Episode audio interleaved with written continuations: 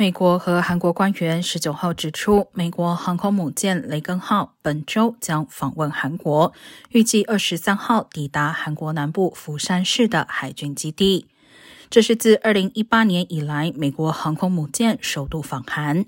当年因为智利从外交上与朝鲜接触，美韩缩减诸多联合军事活动。